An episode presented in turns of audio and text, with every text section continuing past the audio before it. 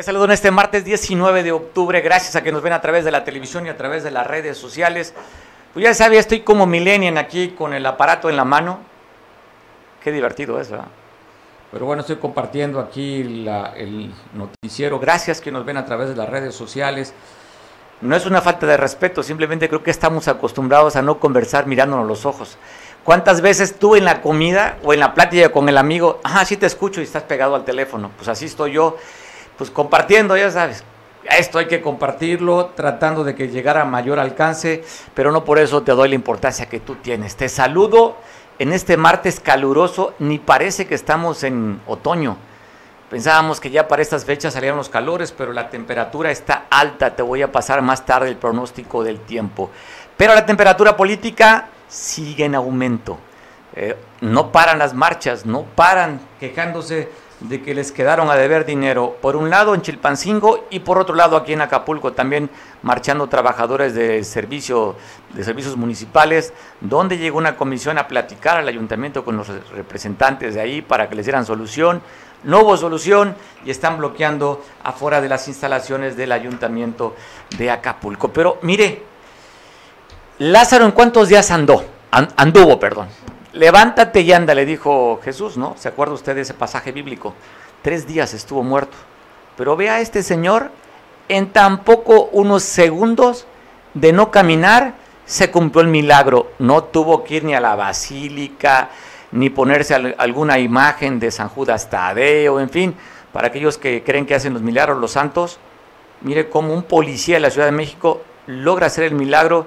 Este señor que no caminaba le dijo simplemente, camina, perdón, levántate y anda.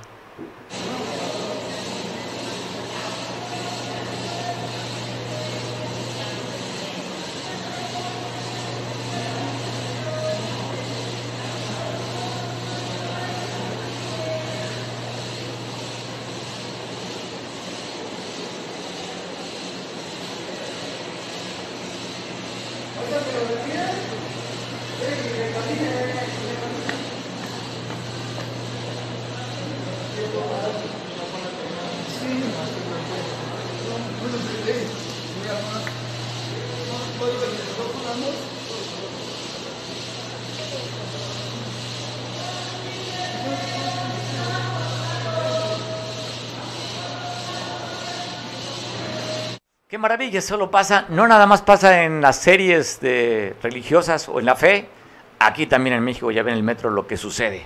El metro es milagroso.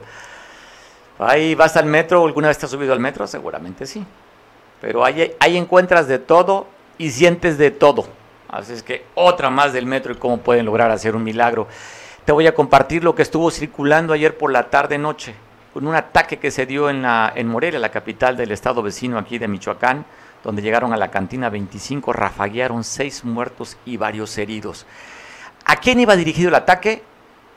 No sabemos el por qué, pero un hombre que se dedicaba a vender yogurt en su tierra, después se dedicó a vender celulares y se volvió un prominente empresario donde a través de redes sociales estuvo compartiendo sus viajes a Dubái, los autos que tenía, pero te paso el video donde fue el ataque. Mire cómo, se, cómo lo que sucedió allá ya con otro nuevo gobierno. Así es que vamos a ver qué dicen las investigaciones, pero por el momento las masacres que dijeron que ya no había siguen existiendo. Cuando vamos de acuerdo a las imágenes que se pueden apreciar de esta cámara que estaba fuera del bar, la cantina 25, pues se ven tres vehículos que participaron en este ataque donde dejaron seis muertos y varios lesionados. Pero pareciera que el ataque fue dirigido a este personaje, un joven que se, llama, se llamaba Juan Ríos, dicen que es, sobrino de un diputado, diputado federal del PRI, pero este joven que hizo una fortuna en poco tiempo, mira la vida que se daba. Ahí vemos imágenes donde está de viaje, arriba de un Audi, eh, tiene también una casa con varios autos deportivos, pero este es sobre todo lo que llama la atención. Este vehículo, un Lamborghini que le llamaba él el soldado, por el color que tiene, color militar, quien ahí de manera irónica se pone junto a una, a camioneta del ejército y, el mismo, casi el mismo tono, y bueno, simplemente lo que hace es exhibirse. Ahí también muy tierno en esta imagen en con un osito panda y su pijama, pero ahí está este vehículo que de acuerdo a, a lo que hemos investigado, un auto de más de 220 mil dólares vale ese vehículo Lamborghini, el soldado, como le decía, fuera del Coliseo, ahí en Roma también. Le decía de un vendedor de yogurt joven, este hombre llegó a amasar una fortuna, al parecer era para él el ataque que se realizó en Morelia hace unos días allá. Y aquí en Acapulco, bloqueando trabajadores de servicio de limpia. Bueno, ¿cuál es la situación? Que no les han pagado como a varios trabajadores. Fueron a reclamar, no tuvieron la respuesta que ellos querían y salieron a bloquear a las calles. Estamos viendo cómo están manifestándose en una de las avenidas más importantes del puerto. Sería la segunda, la primera la costera y la segunda sería la avenida Pautemo, ahí frente de las instalaciones del, del ayuntamiento, aquí en el Parque Papagayo se manifestaron estos trabajadores de limpia porque no fueron atendidos de acuerdo como ellos consideran y dar la respuesta a sus solicitudes. Así, ahí está bloqueando, tenga usted cuidado. Si tiene que trasladarse sobre esta avenida, busque opciones para evitar usted se vea atrapado por las manifestaciones. Pero ahí están las imágenes y pensábamos que no iba a haber más bloqueos, así lo creíamos, pero no, siguen dándose los bloqueos. Y donde les llegaron a notificar es en Atoyac de Álvarez. Ahí la Dirección de Tránsito Municipal llegaron hasta los comerciantes para decirle, oiga, ustedes que ponen un conito, que ponen una caja, que están invadiendo la banqueta y la calle, tienen que retirarlo. Esto se dio muy cerca del mercado central, mercado Perseverancia, donde llegaron a informarles que simplemente no pueden apartar lugares y que tienen también que liberar las banquetas. Esto allá en Atoyac de Álvarez Guerrero. Y en Chilpancingo, en la capital del estado, maestros de la CETEC también se manifestaron. ¿Qué es lo que están reclamando estos trabajadores de la educación? Que se vuelvan a retomar las pláticas que quedaron pendientes con la pasada administración. Fueron a visitar al subsecretario ahí de, de las escuelas primarias, al exdiputado Ricardo Castillo, para decirle necesitamos platicar. Hay varias cosas que tenemos que comentar contigo. Una, la asignación de plazas, también la prórroga que tienen que darnos. En fin, no están conformes y ahora que afortunadamente hay una identificación, la izquierda con estos movimientos, se puede ver que a lo mejor pueden terminar de mejor manera. Veremos cómo se trata, porque el asunto no es que se identifiquen con una corriente, el asunto es que simplemente no alcanza para todos. ¿Cómo se va a manejar? ¿Cómo irán a quitar estas manifestaciones y los bloqueos? va a ser interesante cómo lo van a resolver, porque no es un tema político, es un tema económico. Te dejo con el audio y cómo se vivió estas manifestaciones allá en Chilpancingo.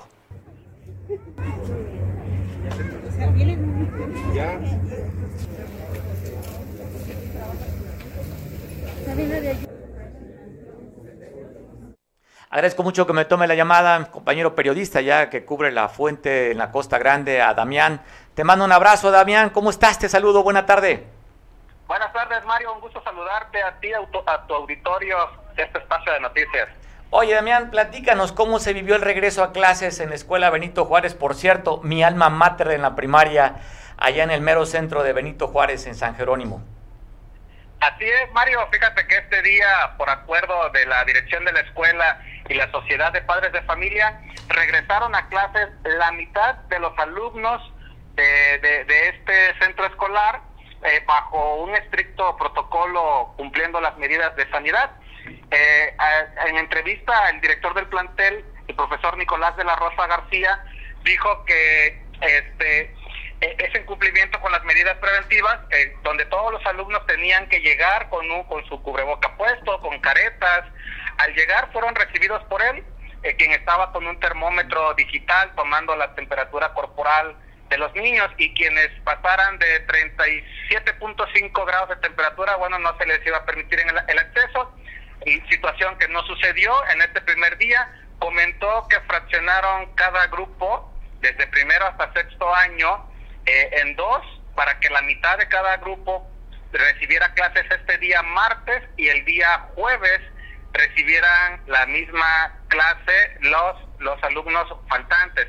Entonces, llegaban los alumnos y les tomaban la temperatura en un primer filtro afuera del plantel.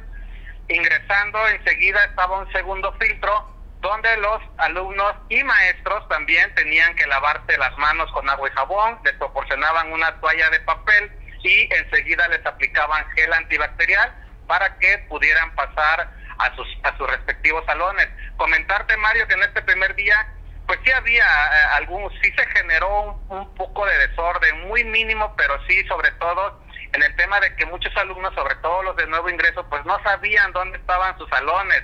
Eh, al respecto, el director comentó que en el transcurso de la tarde iban a colocar señalamientos para que ya este, esta situación no se repita y así los alumnos puedan acudir directamente a las aulas. A la hora de la salida se habilitaron, se habilitó otra puerta para que así se pudieran eh, dividir aún más. Los alumnos de primero y segundo y tercer año salieran por una puerta y los de cuarto, quinto, sexto por otra ruta para evitar las aglomeraciones, Mario. Hasta el momento eh, todo transcurrió de esta manera sin mayores incidentes. Oye, Damián, lograste capturar las imágenes, estoy viendo de los niños. ¿Cómo percibiste la cara? ¿De emoción, de miedo, de sorpresa? ¿Cuál fue el rostro que tuviste ver de los, de los chavitos que regresaban a la escuela después de más de un año de no tomar clases? Pues muy contentos, la verdad, se veían emocionados, a pesar de que, bueno, llevaban las este, mascarillas, sin embargo, sí se veía esta emoción, eh, de pronto, pues querían saludarse, ¿no? Después de, sobre todo quienes ya se conocían, ¿no? como compañeritos del salón, trataban de esta forma como de saludarse afectuosamente, pero por lo mismo de la pandemia, pues eh, las indicaciones eran de que evitaran ¿no? este contacto físico. Muy contentos, emocionados, mucho orden dentro de las aulas.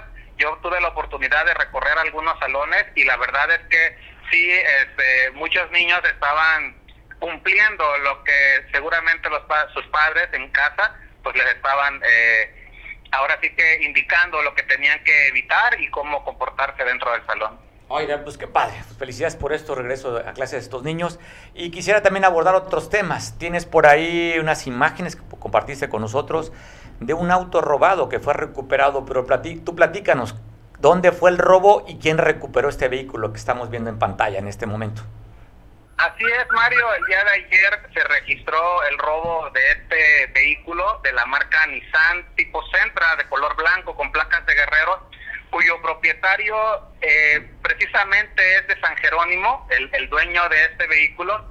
Esta persona el día de ayer durante la mañana se encontraba eh, almorzando ahí en uno de los negocios instalados a un costado de la carretera federal Acapulco-Cihuatanejo, justamente en el poblado de Las Tranquitas en la zona poniente de Coyuca de Benítez, donde comenta esta persona que un hombre del que pues no se dieron más características llegó con una arma de fuego, eh, lo, amenazó de muerte con esta pistola y le exigió las llaves del vehículo para llevárselo. Él, ante el temor, obviamente, de, de, sufrir alguna eh, lesión de, por arma de fuego, pues entrega el vehículo, este se lo llevan con rumbo desconocido y algunas horas después fue recuperado por, por elementos de la Policía Suburbana del Cayaco, quienes operan eh, en apoyo a la Secretaría de Seguridad Pública Local ahí en Coyuca de Benítez y lograron recuperar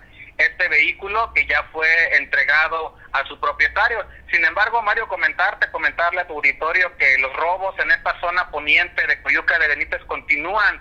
Esta mañana eh, fue robada otra motocicleta, una motocicleta de la marca itálica tipo FT100, es una moto pequeña eh, de color negro con verde.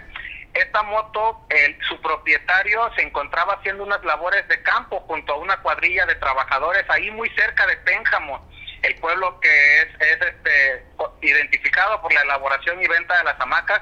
Muy cerca de Pénjamo fue robada esta otra motocicleta que comentan la hicieron arrancar sin llaves y se la llevaron con rumbo desconocido y actualmente pues es buscada por las autoridades, Mario. Oye, Damián, ¿son hechos aislados o hay alguna banda que esté operando en robo de autos y también de motocicletas en esta zona de Coyuca? Pues ya tiene meses que eh, van a la alza este tipo de casos. Yo estuve en, la, en la conferencia mañanera del presidente, de Ociel Pacheco, que comentaba que los casos ya iban en, en descenso sin embargo, bueno, eh, vemos que no, no es así todavía, se siguen registrando este tipo de casos y este, pues vamos a esperar a ver cuál es el actuar de las de las fuerzas municipales ahora que la administración pues ha cambiado en el municipio de Coyuca de Benítez. Damián, pues te mando un abrazo, gracias por la oportunidad de compartir contigo la información. Saludos a ese lugar más bello del mundo que es San Jerónimo. Muchas gracias, Mario, estamos a la orden, saludos. Gracias, pues bueno, estamos viendo estas imágenes. Eh, compartiendo. Parece interesante que la policía suburbana también participó para detener y recuperar este vehículo. No se habla que el conductor que lo robó si está detenido, no se sabe. lo que solamente se habla de la recuperación de este auto de la marca Nissan. Hoy hay un tema. Del día de ayer, eh, ya sabes, se presentó en la, en la Cámara de Diputados la reforma que tiene que ver con el tema de los impuestos. Ayer fue aprobada en lo general con 260 votos a favor de lo que presentó el presidente, 218 en contra de la oposición, que ahí sí fue en bloque. PRI, PAN, PRD y MC en bloque votaron que no pasaría, ahora están discutiendo en lo particular. El presidente de la República dice que simplemente no se van a incrementar los impuestos. Eh, generales, pero con claridad para que no haya manipulación. Mm, llevamos ya tres años sin aumentos de impuestos en términos reales. Tres años sin gasolinazos. No es como antes.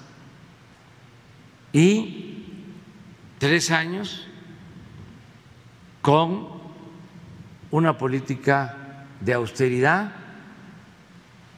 y anticorrupción. Entonces, el presupuesto y la ley de ingresos van en ese eh, sentido. Y ojalá y los legisladores eh, aprueben este tanto la ley de ingresos como el presupuesto. Si hubiesen aumentos, ¿se acuerdan cómo era antes? De que aumentaban el IVA, de que aumentaban el impuesto sobre la renta, de que había que pagar eh, por depósitos, estaban constantemente inventando cómo bolsear a la gente, cómo sacar más dinero de la gente. Ahora no, ahora no, ahora por encima del interés personal o de grupo, por legítimo que sea, está el interés del pueblo y de la nación, el interés de la colectividad. Entonces, eh, en función de eso es que se envió la iniciativa de ingresos y de presupuesto. Lo cierto es que no se aumentan los impuestos.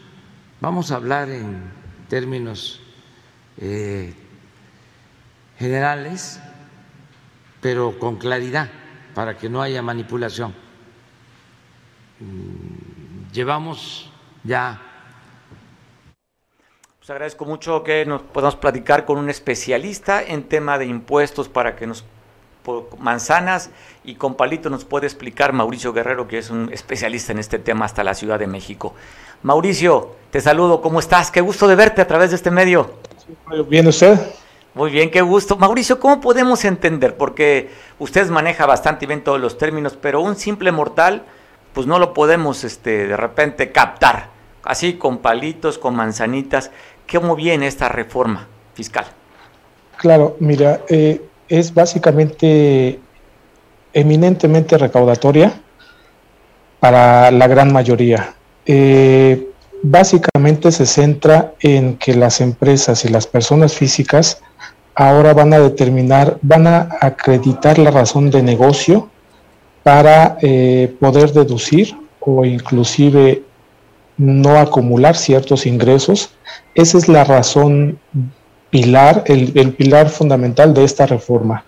Ahora se va a tener que acreditar que hay una razón de negocios para llevar a cabo una deducción de alguna de algún gasto, de alguna inversión o inclusive este, la no acumulación de algún ingreso.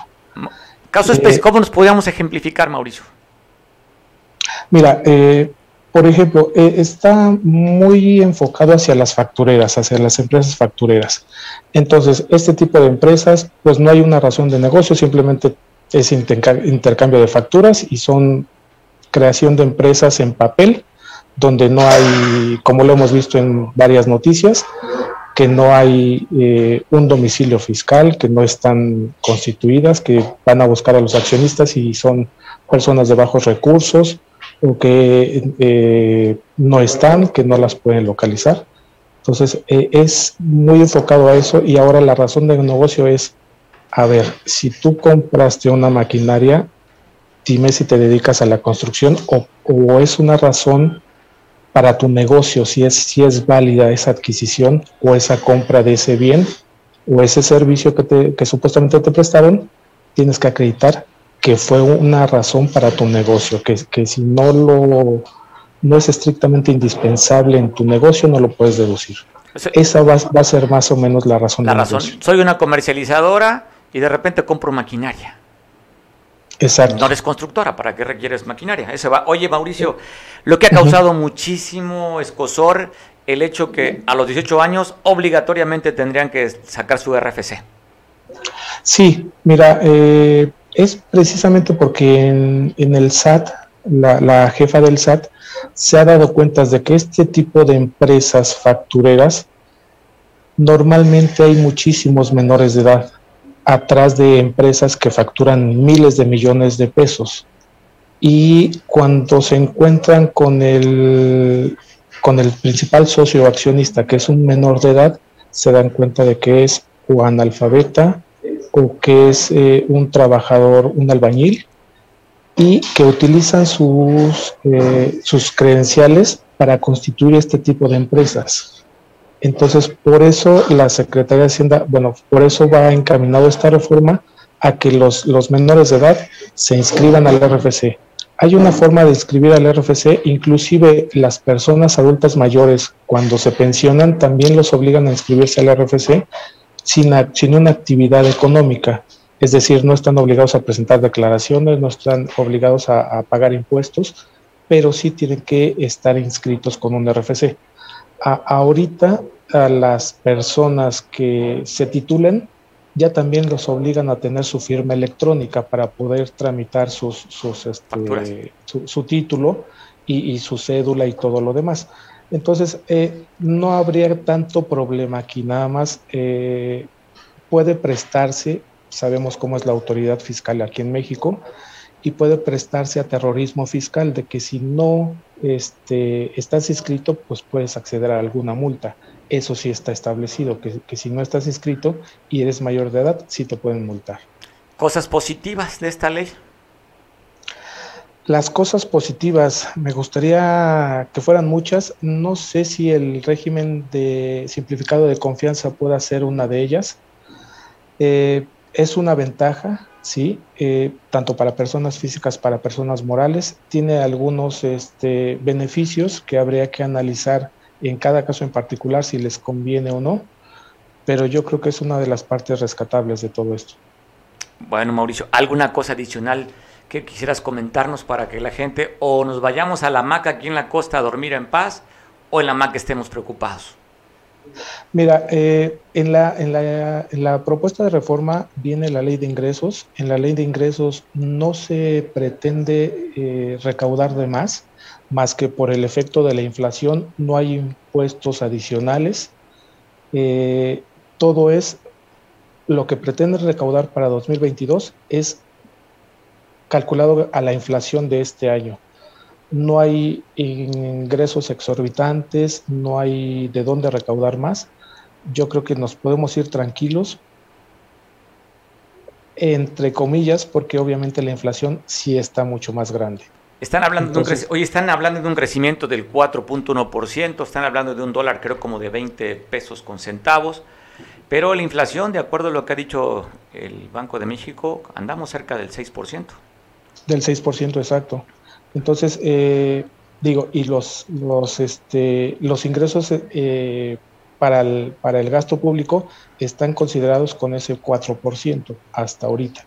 Pues bueno, vamos, Vamos a ver qué sucede. Siempre se ha dicho que íbamos a crecer en un principio al 6, así lo dijeron.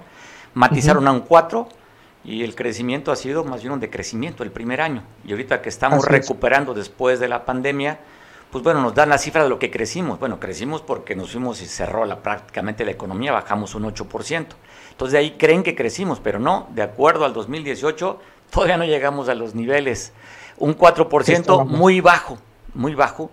Entendemos que estamos en pandemia, pero lo que prometieron muy bajo. Si dicen que creceríamos un 2%, y traemos una inflación del 4%, pues prácticamente no crecimos, decrecimos.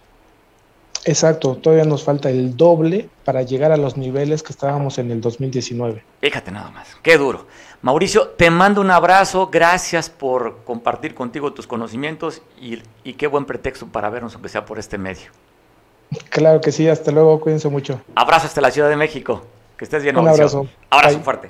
Pues, bueno, pues ahí vemos un especialista hablando pues mire, nos da tranquilidad porque de acuerdo a lo que podemos escuchar por algunos analistas, es como que las cosas se nos va a ir venir el mundo encima. Él es un especialista, es un experto en temas de, este, fiscales y lo que veo es muy tranquilo. Dice, no, estemos en la maca, no hay que preocuparnos, las cosas no van a, ponernos en riesgo. Pero también quiero comentar que dio a conocer el INEGI esta encuesta, un levantamiento de encuesta nacional de seguridad pública urbana se llama el ENSU. Es interesante porque si usted recordará, no hace mucho Acapulco estábamos considerados como la ciudad más violenta. Acapulco y Chilpancingo, las dos ciudades más importantes de Guerrero, estábamos considerados ahí. Afortunadamente la percepción de la gente y las cifras ahí están como hemos disminuido, sobre todo en homicidios dolosos. El primer lugar lo tiene Fresnillo, Zacatecas, con un 94.3%. Ayer comentábamos sobre el incremento de la violencia allí en Fresnillo se lo recordará si vio el noticiero de ayer. La segunda ciudad en, de la percepción con un 92.5% de las personas que le preguntan, ¿cómo te sientes tú en esa ciudad viviendo? Es altísimo. Por decir Fresnillo, si lo cerramos en cifras, casi es un 95%. Es decir, de 10 personas, poco más de 9 se siente inseguro en Fresnillo. Ciudad Obregón es casi el mismo caso. El tercer lugar es Irapuato, esta ciudad tan prolífera en el, en el bajío del país, pues un 91, 91.7%, Coatzacoalcos, Veracruz, un 89%, ahí con un gobierno de Cuitlagua García a nivel estatal, que por cierto vino a la toma de protesta de Evelyn Salgado, y un gobierno también de Morena en Coatzacoalcos con un 89%. Naucalpan, gobernado por el PAN, que lo recuperó el PAN a Morena, allá, esa ciudad tan importante en el Estado de México que está pues, colindando con la Ciudad de México, con un 88%, la gente siente insegura. Y la quinto lugar, otra ciudad de Zacatecas, ahí la capital, Zacatecas, con un 86%. Son las ciudades donde se percibe la gente, es una encuesta de percepción, el tema de inseguridad. En percepción, las ciudades más seguras de México, pues bueno, este lugar allá en Nuevo León, en San Pedro Garza García, donde vive la élite de los, de los de Monterrey, de los regios. Esta ciudad que está, invierte muchísimo en patrullas, en seguridad, pues ahí se ve el reflejo. Una de las ciudades con mayor nivel per cápita de ingresos en el país, es la ciudad más segura del país. La segunda en percepción, la delegación Benito Juárez, una, delegación, por cierto, que hace no mucho fue atacada, porque ahí vive la clase mediera neoliberal, ahí la Benito Juárez, la delegación, perciben que se vive muy bien en Los Cabos, también hacia el norte del país, La Paz, San Nicolás de la Garza, de los Garzas, también en Nuevo León, serían las cinco ciudades donde estaríamos sintiendo, los mexicanos me refiero, no es que vivamos ahí, como las ciudades en las que no hay tanto problema con la inseguridad. Ahora me parece interesante. A estas mismas personas o en general le preguntan, ¿dónde estás con más miedo? Bueno, seguramente usted o yo o cualquiera que hemos utilizado un cajero automático, dicen que ahí es donde más se percibe el miedo. Con un 75% de la encuesta es donde más temor se tiene. ¿Dónde también? En el transporte, sobre todo en las grandes urbes. ¿Cuántas veces hemos se han documentado en videos, sobre todo en el traslado en la Ciudad de México y en el Estado de México, cómo llegan a robar a los que van arriba de del transporte? 68%, ahí percibe que hay miedo, y un 61% en los bancos. Es los lugares con más miedo. Y el otro donde le preguntan, ¿Dónde tienes más miedo después de los bancos? En la calle.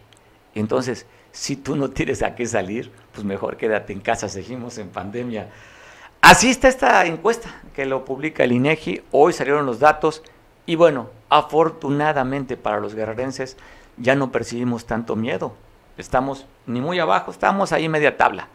Acapulco, Chilpancingo, e igual inclusive que ahorita se ha disparado la violencia, todavía la gente no percibe ese nivel de miedo. Así es que son datos, interesantes datos oficiales, y le digo, simplemente son cuestiones de percepción. Te voy a pasar un video, mire qué interesante. Es una cuestión ideológica.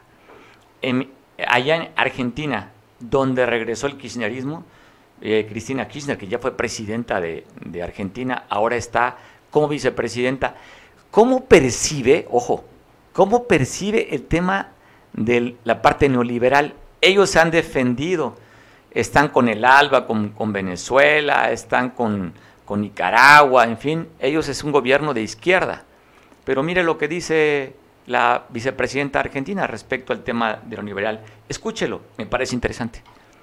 32 años de la caída del muro de Berlín, que marcó la derrota del campo socialista o del campo comunista, como quieran llamarlo, y el triunfo de lo que podría denominarse el capitalismo, no como sistema político, que el capitalismo no es un sistema político. No, no, no, el capitalismo es un sistema económico de producción de bienes y servicios que se ha demostrado hasta ahora el más eficiente frente al modelo colectivo, socialista, comunista.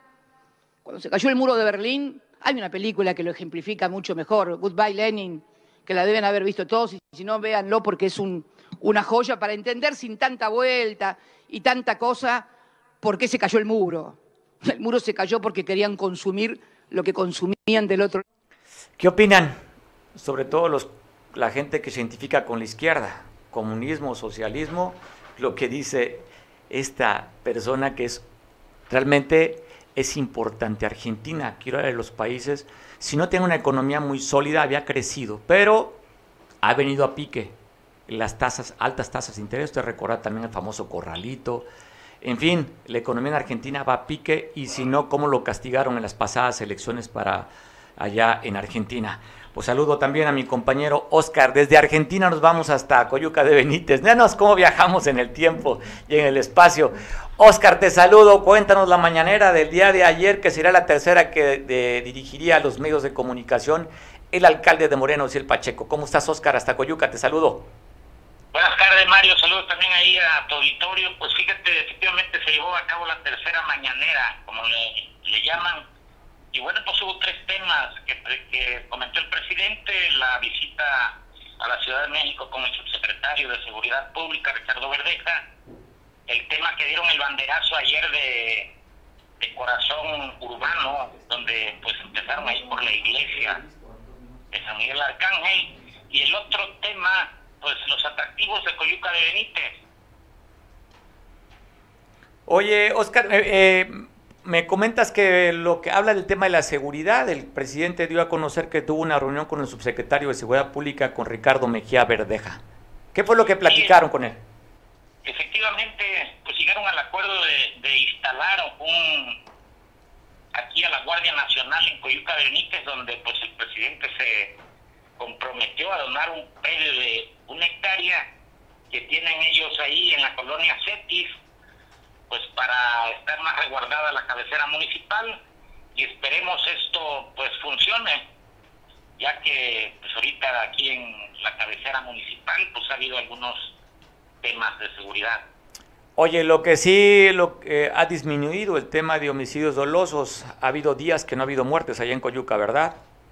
Pues sí, efectivamente, después de tomar posición el presidente como que se calmaron tantito los este gran problema que hay en muchos municipios. Oye, pues me parece interesante. Oye, también dio a conocer un lugar maravilloso, ¿no? El, presidente allá, que fueron un recorrido el fin de semana a las famosas este, cascadas del Salto, donde se grabó la película de Rambo 2. Sí, pues ahí para, para que tú llegues ahí, pues hay que caminar una hora, casi dos horas. Y lo hicieron, pues, a, a pie, incluso ahí el presidente como que se le dobló el pie de tanta piedra, yo creo que pisaron, y son atractivos muy bonitos, y pues te, es el, el tema que trae, que pues van a, traen ahí con el turismo, pues abrirle a que visiten pues los mexicanos y parte del turismo extranjero. Esos son los temas que está trabajando el presidente para activar esos esos lugares preciosos que tiene Coyuca, igual acá en las pulgas hay otras cascadas muy bonitas que pueden disfrutar y, ponerlos a disposición de, pues, todos los vacacionistas. Oye, pues interesante, ¿no? Eh, también Cecillinto, quien es la secretaria de Turismo, está hablando de, están haciendo pues un, una encuesta de cómo están dividiendo los lugares de Coyuca y le quieren apostar al ecoturismo con este tipo de lugares, como tú dices, el Salto, allá las Pulgas, y pues bueno, también quieren hacer la marca Coyuca, ¿verdad, Oscar? Sí, pues ya ves que cada gobierno que entra, pues quiere poner su propia marca, de la que pues cada gobierno le da la publicidad. Ellos creen que la marca que, que estaba, Rivera Coyuca, pues eso no funciona. Ellos van a poner su marca, están ya en espera para darla a conocer.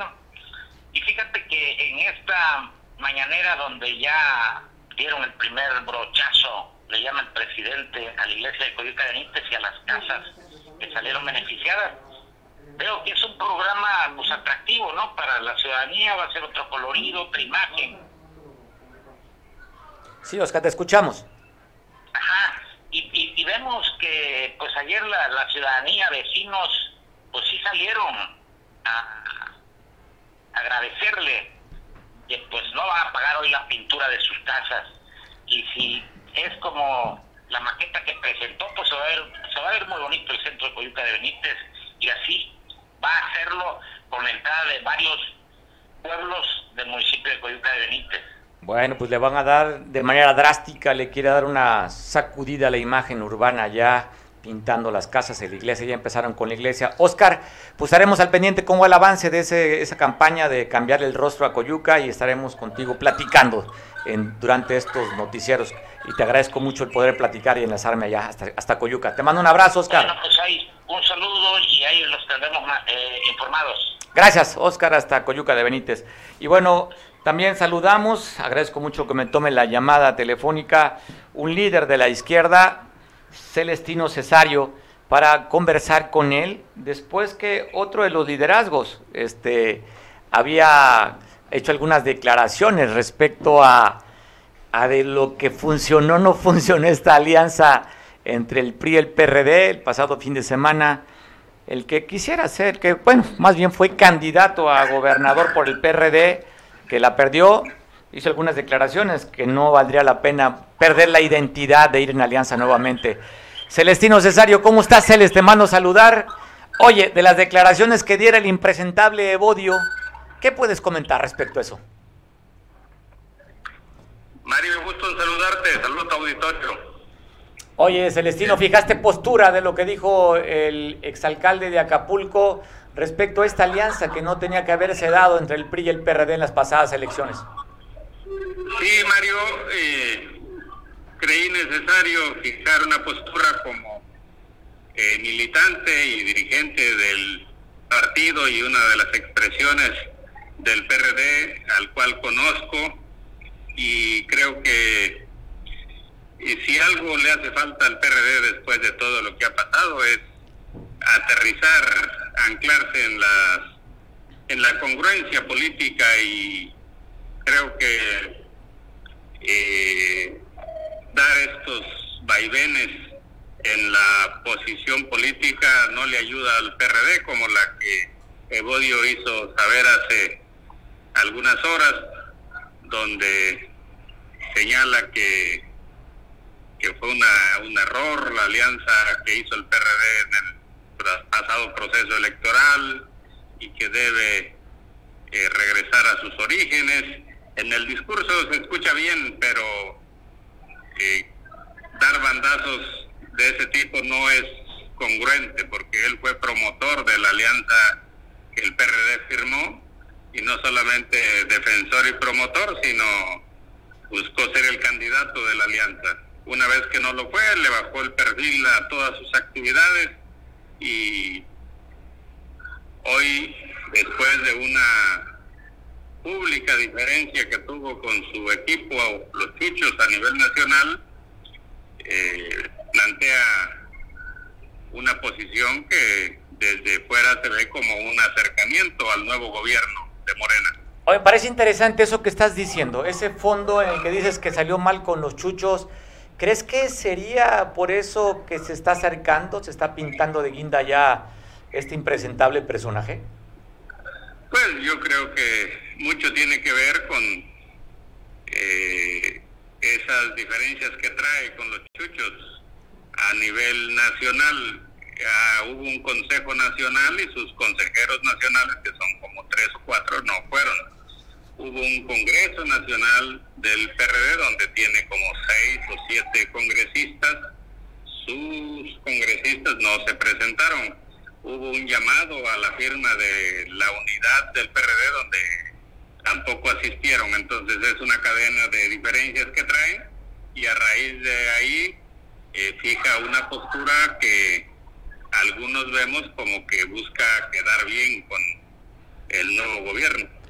Oye, cuando tú hablas de que le bajó al perfil cuando no fue candidato, ¿traicionaría la alianza de Bodio? No me consta, no tengo elementos para señalarlo. Yo lo que digo es que traía un activismo muy fuerte y después de que pasó en la definición de la candidatura, él adoptó un perfil político bajo, diferente.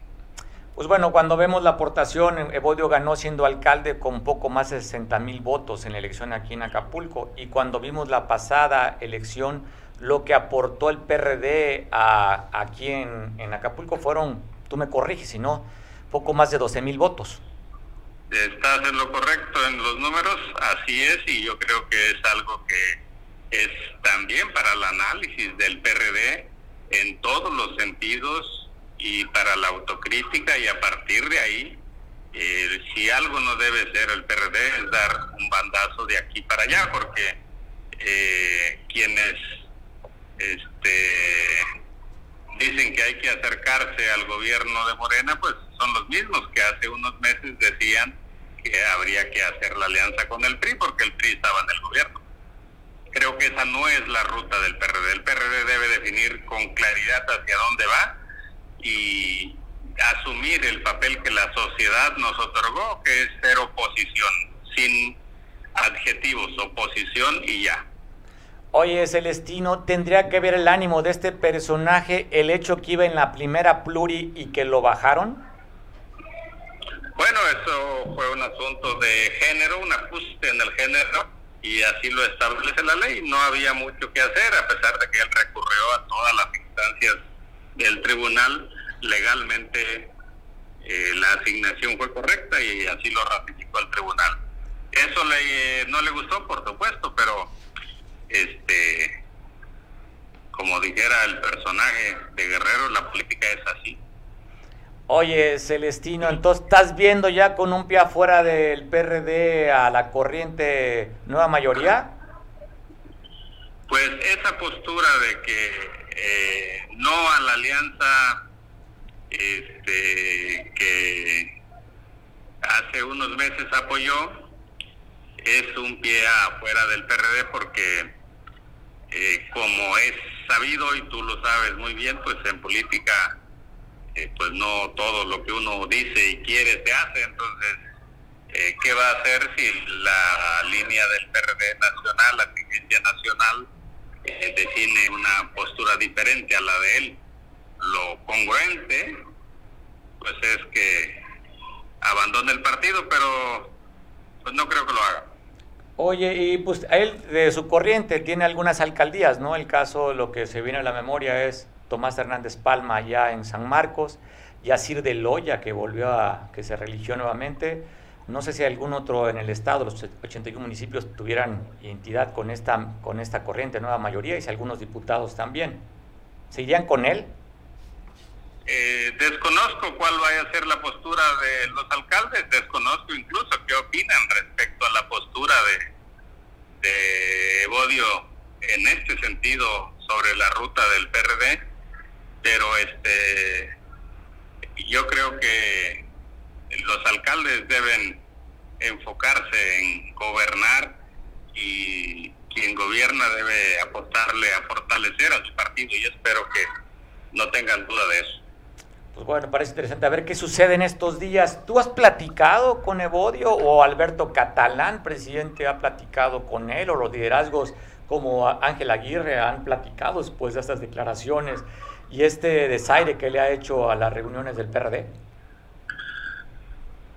En lo personal no, no he platicado, pero este desconozco si el presidente sí lo ha hecho. Ayer tuvimos una reunión de comisión política del PRD, no asistió este, asistió su equipo, pero yo espero que haya oportunidad de escuchar eh, de manera presencial sus posturas y ahí debatir eh, sobre el, presente y el futuro del PRD. Y yo creo que eh, como partido debemos anclarnos en la congruencia si queremos sobrevivir políticamente.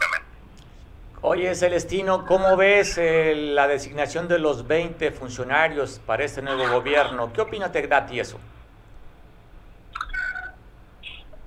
La verdad es que es un perfil político pues bajito, pero vamos a darle tiempo al tiempo. Yo espero que nos sorprendan con con su dedicación y su pasión para servir a Guerrero. A nivel estatal, yo espero que den resultados. En Acapulco, pues, no se ve mucha diferencia entre los que se fueron y los que llegaron. Celestino, cuando tú hablas de bajito, te pregunto porque el, pues la segunda posición después de la gobernatura sería de la Secretaría General de Gobierno y Saúl López Ollano también fue miembro del PRD. Sí, sí, claro. Cuando yo digo que es un perfil político, pues bajito porque este muchos personajes del gabinete no no los ubico, no los conozco y este y no los había notado en primera línea ni de la campaña ni pasada ni ni en la lucha política. Sin embargo, espero que sean especialistas en su tema con excepción del secretario de gobierno, que es un personaje, pues, presidente, diputado dos veces del PRD y senador dos veces, por cierto, él fue el suplente de Armando Chavarría y es el suplente de Félix Salgado ahora. Eh, creo que es lo más experimentado que hay en el gabinete. Yo espero que en el poco tiempo se vea de qué están hechos y con la esperanza de que hagan bien su papel por Guerrero. ¿Cuál va a ser tu posición como oposición a este nuevo gobierno estatal?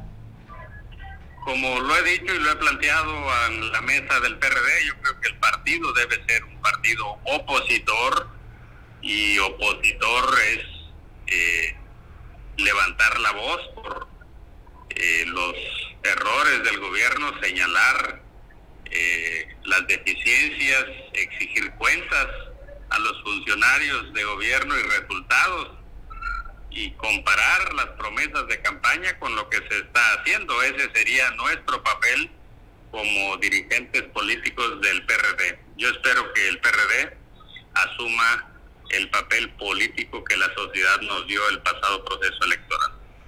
¿Guerrero está preparado para que una mujer los gobierne, Celestino? Ya lo veremos en los próximos meses, mi estimado Mario.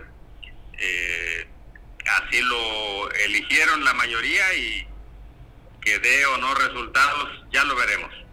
Por un lado se ganó no con los números que esperaba Morena, hablaban de un 17%, ganó con un poquito más del 4%, se ganó en la urna, se tomó protesta, ahora falta legitimar el poder. Sin duda alguna, este, ganaron la elección, falta que ganen el gobierno. En ese proceso están y pronto lo sabremos. Bueno, Celestino, te mando un abrazo hasta donde estés y ojalá tengamos la oportunidad de echarnos un cafecito de manera personal. Claro que sí, con mucho gusto, Mario. Gusto en saludarte. Buena tarde. El gusto es mío. Celestino Cesario, quien es un líder un líder hacia el interior del PRD, acaba de, dejar no hace mucho la diputación local y además pues tiene un peso y un liderazgo hacia el interior de este instituto político. Te voy a pasar imágenes, son casi imágenes de último momento de un avión que se cayó en Texas. Miren las imágenes, fue, cerca de Houston, las voy a compartir contigo. Iba más de una veintena de pasajeros ahí y vea cómo quedó las imágenes de este avión incendiado.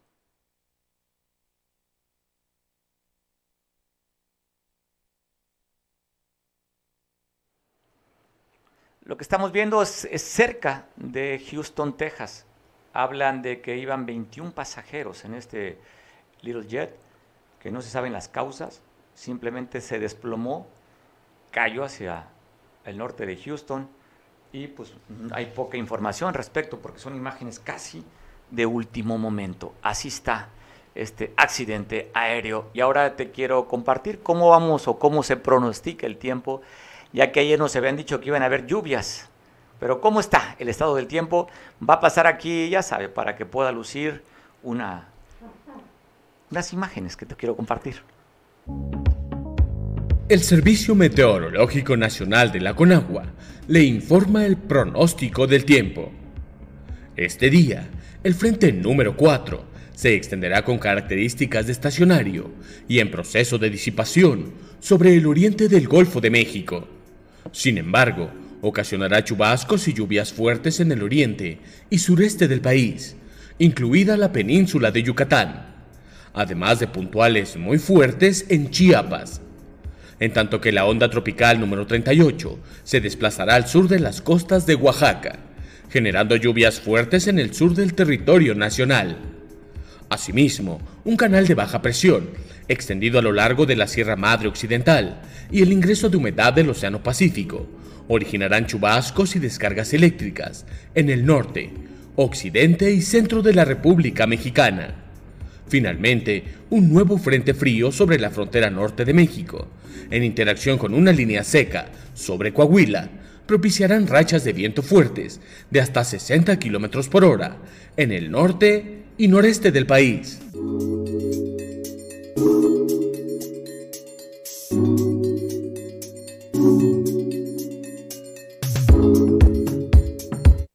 Pues bueno, te agradezco mucho. No sé si puede aquí producción poner nuevamente el milagro que se dio, no nada más en, en la televisión en serie, sino en la vida real.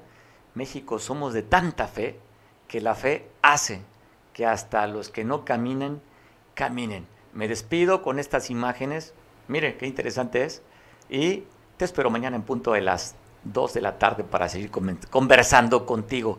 Te abrazo a la distancia, te saludo y te digo buen provecho. Y te recuerdo, tú y yo mañana tenemos un face to face, un cara a cara, para poder platicar contigo. Te espero mañana a las 2. Hasta mañana, buen provecho.